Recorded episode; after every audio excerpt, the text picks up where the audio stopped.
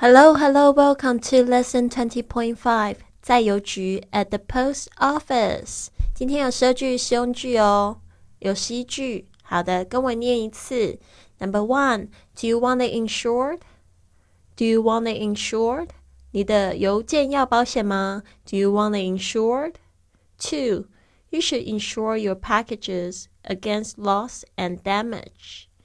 You should insure your packages against loss and damage. 你的邮包应该要保险，以免遗失或损坏。You should insure your packages against loss and damage. Three. What are the insurance rates? What are the insurance rates? 保险费率是多少？What are the insurance rates? Four. That all depends on the value. That all depends on the value. 那得视价值而定。That all depends on the value. Five. The insurance is fifty cents. The insurance is fifty cents. 保险费是五十美分。The insurance is fifty cents.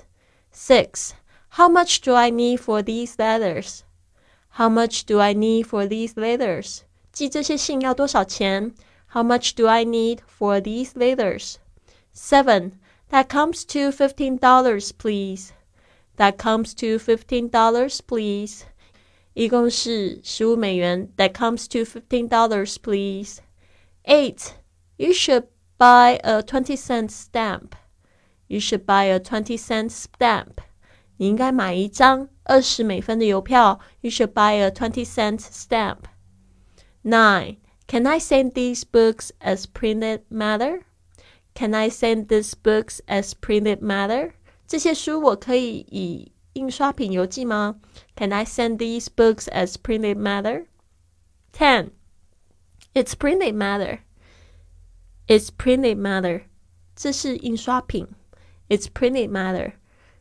Eleven. This rate for printed matter is cheaper. This rate for printed matter is cheaper. 印刷品的邮资比较便宜。 this rate for printed matter is cheaper. 好的，希望呢这十一句呢帮助到你用英文记信哦。I'll see you soon.